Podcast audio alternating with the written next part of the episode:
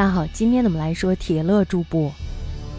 铁勒呢是突厥的北邻，他的部落呢达到了十五种之多，著名于史书上有薛延陀、铜罗、蒲固、回纥、拔野古等等。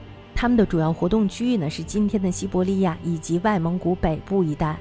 突厥强盛时，他们臣属于突厥；东突厥竭力可汗时呢，薛延陀与回纥、拓跋古等部落一起叛变。当时呢，铁勒诸部中最强大的就是薛延陀。那么在贞观二年，就公元六百二十八年的时候，太宗呢这时候就册封薛延陀酋长宜南为珍珠毗迦可汗，与之共图吉利。宜南呢受封以后，回纥诸部都臣服于他。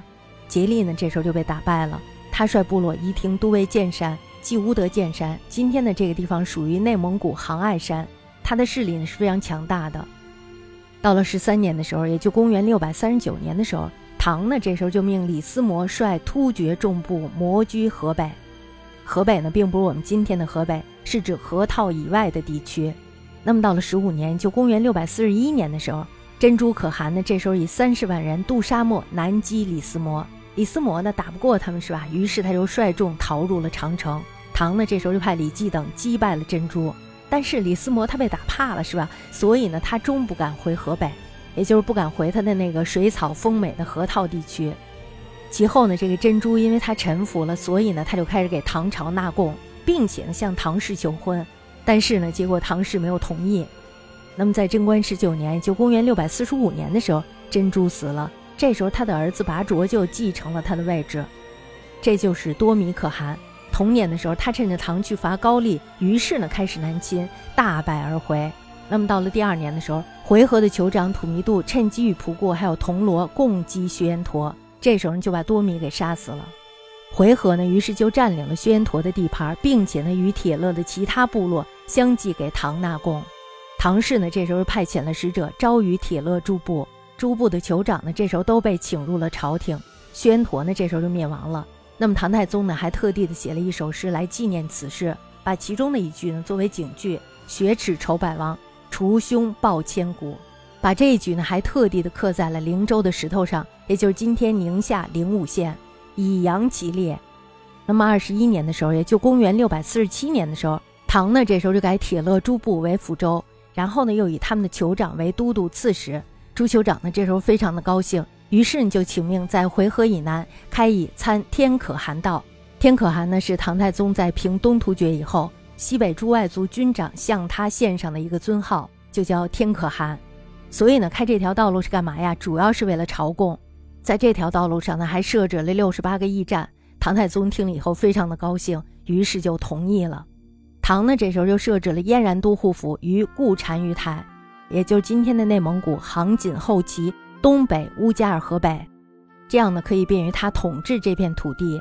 那么唐的北边至此呢，名义上算是完全平定了。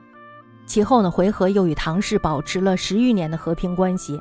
但是呢，到了高宗龙朔元年，也就公元六百六十一年的时候，回纥的酋长比速独，这时候他又和铜锣还有仆固来侵犯我们的边境。唐呢，于是就派出了郑仁泰还有薛仁贵等讨伐他们。那么到了第二年的时候呢，唐氏大败铁勒诸部，薛仁贵呢，这时候又趁势北越沙漠，追击于众。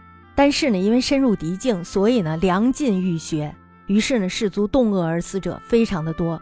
薛仁贵他们带了一万四千人，生还者仅有八百。那么到了第三年的时候，也就公元六百六十三年的时候，铁勒诸部呢这时候就完全被平定了。同年的时候，唐呢就把这个燕然都护府迁于回纥，然后呢更名为瀚海都护府，后来呢又改为安北都护府。它的所在地呢，就是今天的外蒙古库伦附近。这呢，主要是用来管理沙漠以北所有的州府。那么在武则天的时候，东突厥的势力呢，这时候就变得强大了起来。回纥呢，又臣服于东突厥。但是呢，回纥本身的力量也是非常强大的。曾经呢，在玄宗开元中的时候入侵我国，结果呢，被唐军给打败了。那么在开元末年的时候，东突厥内乱。唐的朔方节度使王忠嗣呢，这时候就招谕回纥等部共同来攻打东突厥。在天宝初年的时候，唐呢这时候就封了回纥的酋长古力菲罗为怀仁可汗。那么到了天宝四年，就公元七百四十五年的时候，回纥呢这时候就占领了东突厥的故地，成为了当时北方的第一强国。其后呢，回纥与唐邦的交往就非常的和睦，双方呢大体相安无事达十年之久。那么在安史之乱的时候呢，回纥更是成为了唐氏平乱的一大助力。